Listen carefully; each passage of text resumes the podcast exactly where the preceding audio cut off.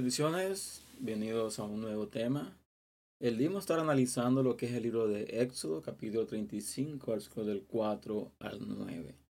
Aquí vemos a Israel una vez y ya saliendo de Egipto en camino a la tierra prometida. Vemos de que Dios dio una orden a Moisés, la cual era de que él erigiera lo que era el tabernáculo, pero para eso había necesidad de materiales, hay necesidad de todo lo que tenía que utilizarse para confeccionar el tabernáculo. Así que vemos de que Moisés pide una ofrenda voluntaria al pueblo para que el pueblo pudiera ofrendar y la ofrenda que se obtuviera iba a ser utilizada para la edificación del tabernáculo del Señor. Así que vamos a leer el libro, el libro de Éxodo, capítulo 35, versos del 4 al 9.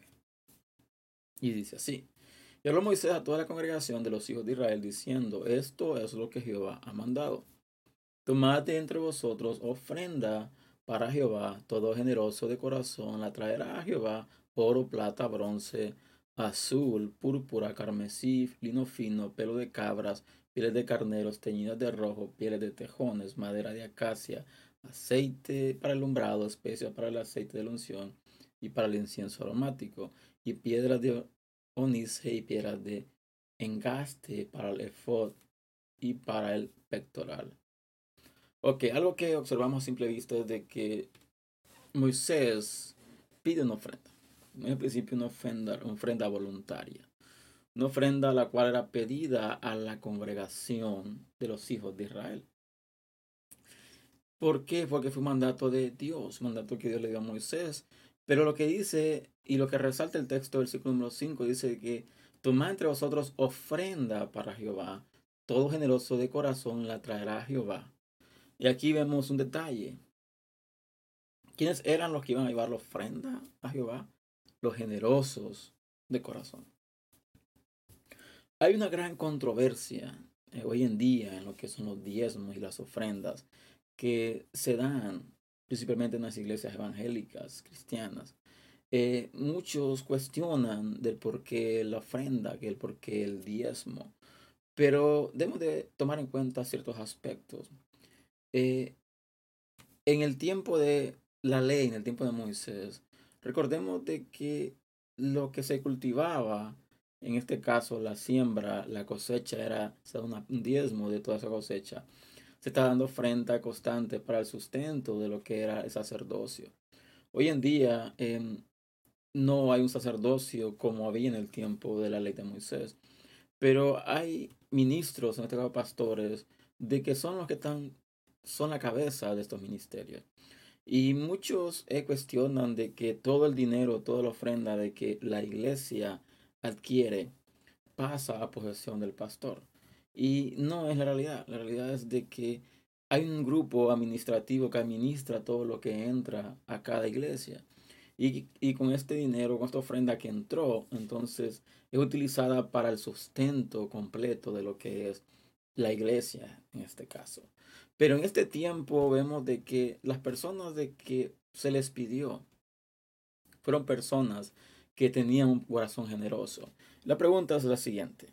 Eh, Hoy en día, las personas dan a Dios o ofrendan o diezman, en algunos casos, a Dios por obligación o por generosidad. Es una pregunta bastante em, profunda.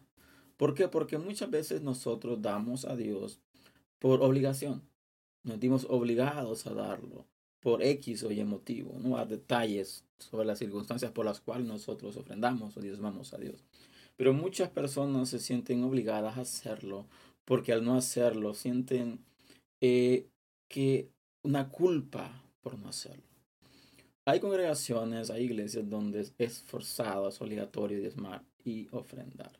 El que no lo hace em, se abstiene a tener ciertos privilegios de la iglesia por no ofrendar o no diezmar.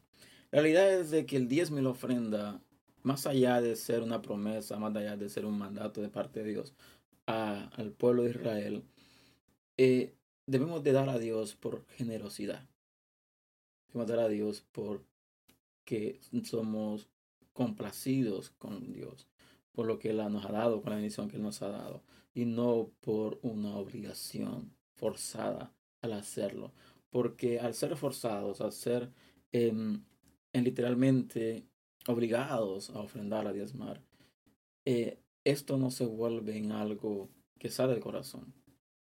Vamos a cambiar un poco el tema. ¿Qué hubiera pasado si Moisés le ordena al pueblo de Israel que ofrendaran, que dieran ofrenda para, para la edificación del tabernáculo? ¿Qué hubiera pasado? ¿Cuántas personas creen que se hubieran atrevido a dar? ¿O qué forma hubieran dado? Pues dice la palabra, y voy a saltarme el texto, dice la palabra de que llegó un momento donde los que estaban edificando el tabernáculo dijeron a Moisés, ya diles al pueblo que ya no traigan más ofrenda. ¿Por qué? Porque tenemos más que suficiente de la que ya trajeron. Entonces vemos de que cuando tú eh, tratas de persuadir a las personas que den a Dios, que den a la iglesia por agradecimiento, más allá por una obligación. Vemos que la actitud va a cambiar rotundamente. Y este es el problema. Hay una mala fama que se le ha dado a la iglesia cristiana evangélica en este tiempo, donde son personas estimadoras, son personas vividoras de que eh, abusan de la fe de las personas. Y no voy a comentar sobre ello sí hay un buen grupo de iglesias, un buen grupo de grupos de que se aprovechan de la fe, pero hay otros de que inclusive lo poco que tienen se lo quitan de la mano para dárselo a alguien más. Entonces, el análisis de todo esto es de que Dios levanta una ofrenda, Dios llama al pueblo a que ofrende, ¿para qué? Para la edificación del tabernáculo.